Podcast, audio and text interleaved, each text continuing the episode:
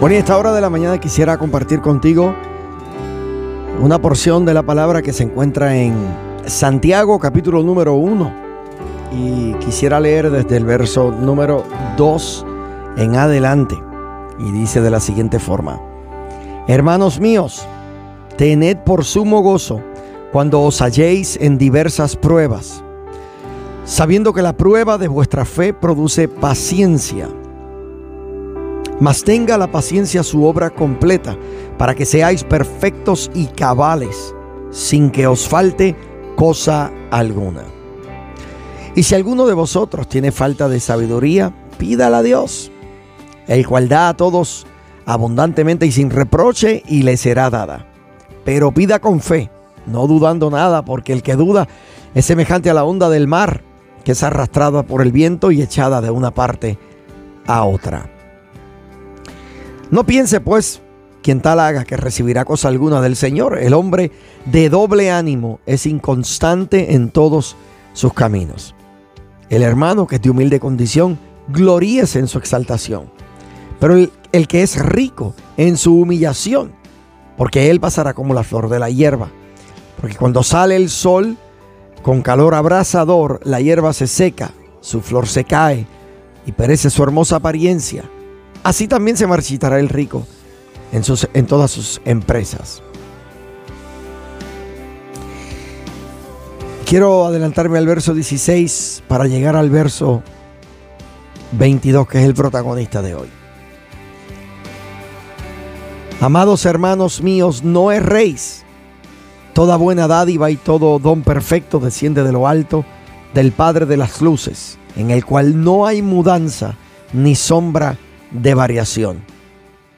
Él, de su voluntad, nos hizo nacer por la palabra de verdad para que seamos primicias de sus criaturas. Por esto, hermanos, todo hombre sea pronto para huir, tardo para hablar, tardo para airarse, porque la ira del hombre no obra la justicia de Dios. Por lo cual, desechando toda inmundicia y abundancia de malicia, recibid con mansedumbre la palabra implantada, la cual puede salvar vuestras almas.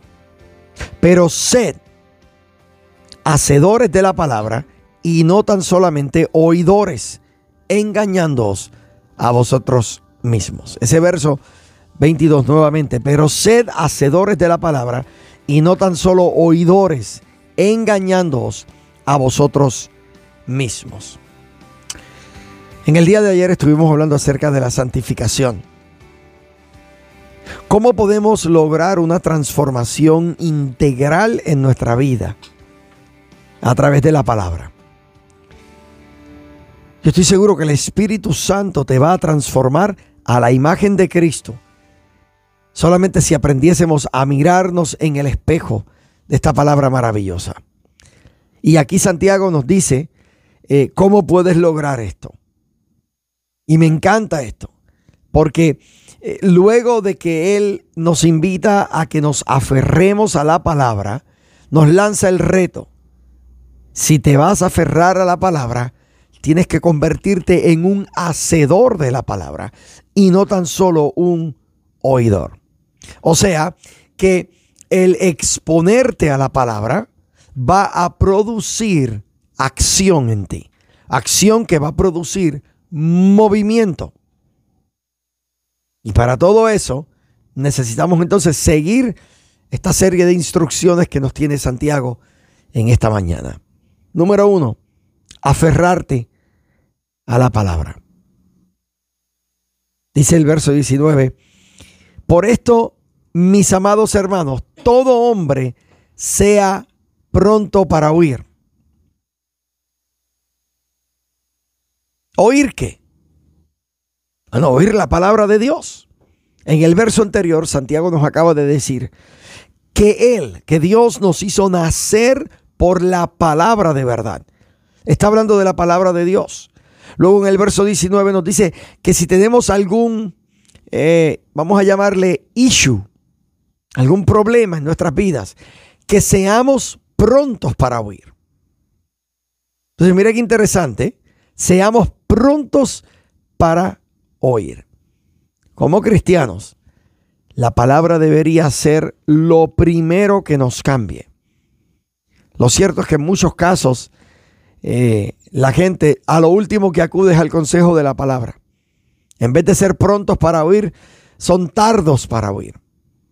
De hecho, a muchos les pasan años por encima antes de decidir eh, escuchar a Dios.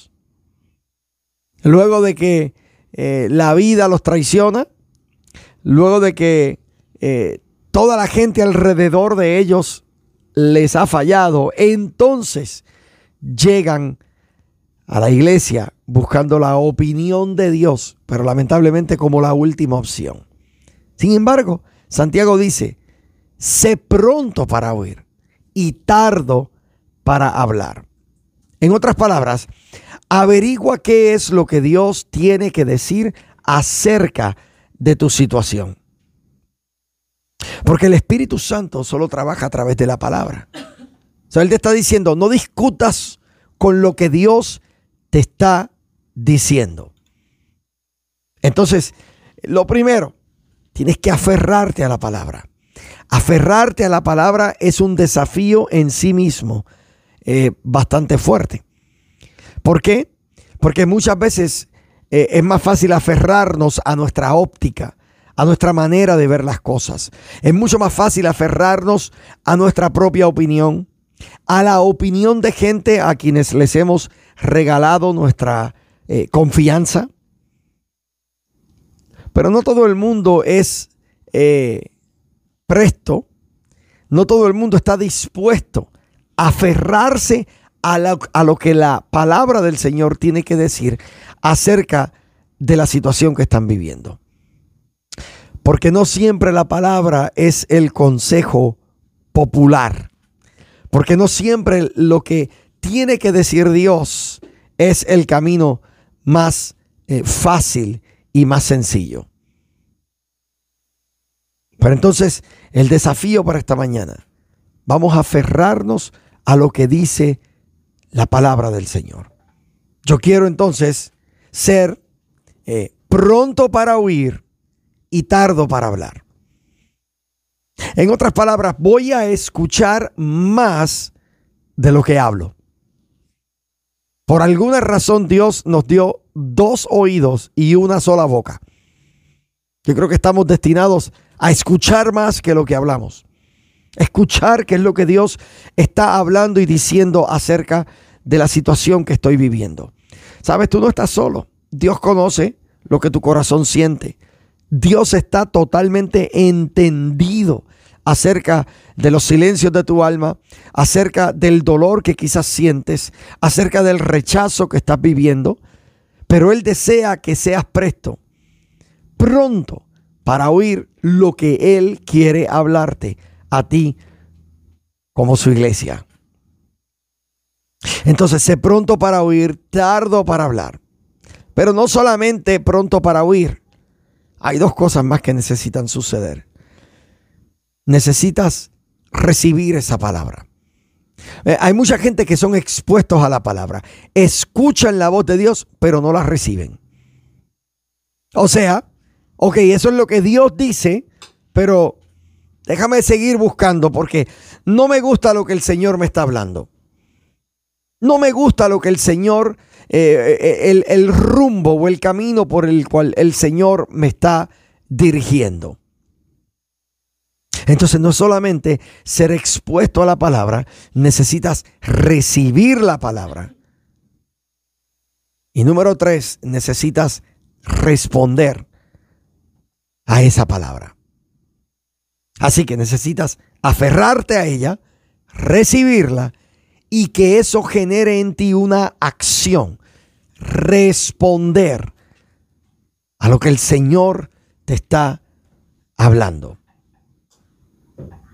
Hace poco decíamos aquí que cuando, cuando te miras al espejo, el espejo no miente. El espejo siempre va a reflejar físicamente lo que está mal.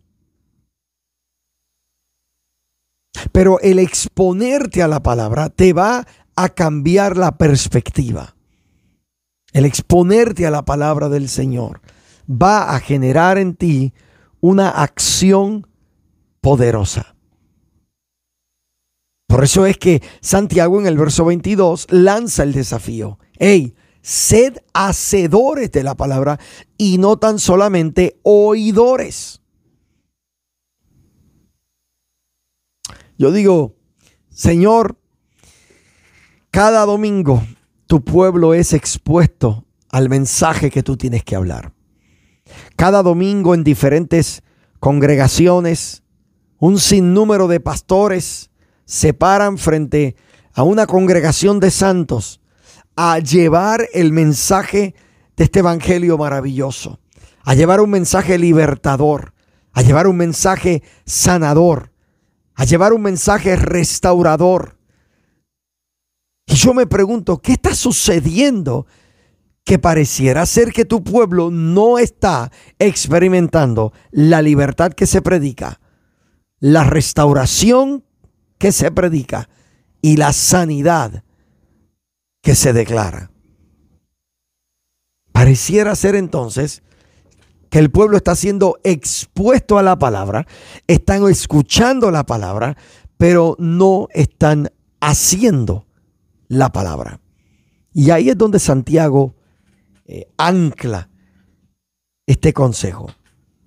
Sed hacedores de la palabra no tan solamente oidores. Así que en esta mañana yo tengo un desafío para ti. Vamos a convertirnos en practicantes, en hacedores de esta, de esta palabra. Vamos a ejemplificar este evangelio por medio de nuestra vida, por medio de nuestro carácter, de, de nuestra personalidad, por medio de nuestro vocabulario. Que la gente se entere que somos gente de Dios ese es el proceso en el que estamos en este tiempo. Como decíamos ayer, estamos en el proceso de la santificación. Y para eso necesitamos ser expuestos a lo que Dios tiene que decir, a la opinión de Dios acerca de nuestros pasos, a la opinión de Dios acerca de nuestras decisiones, a la opinión de Dios acerca de nuestro dolor.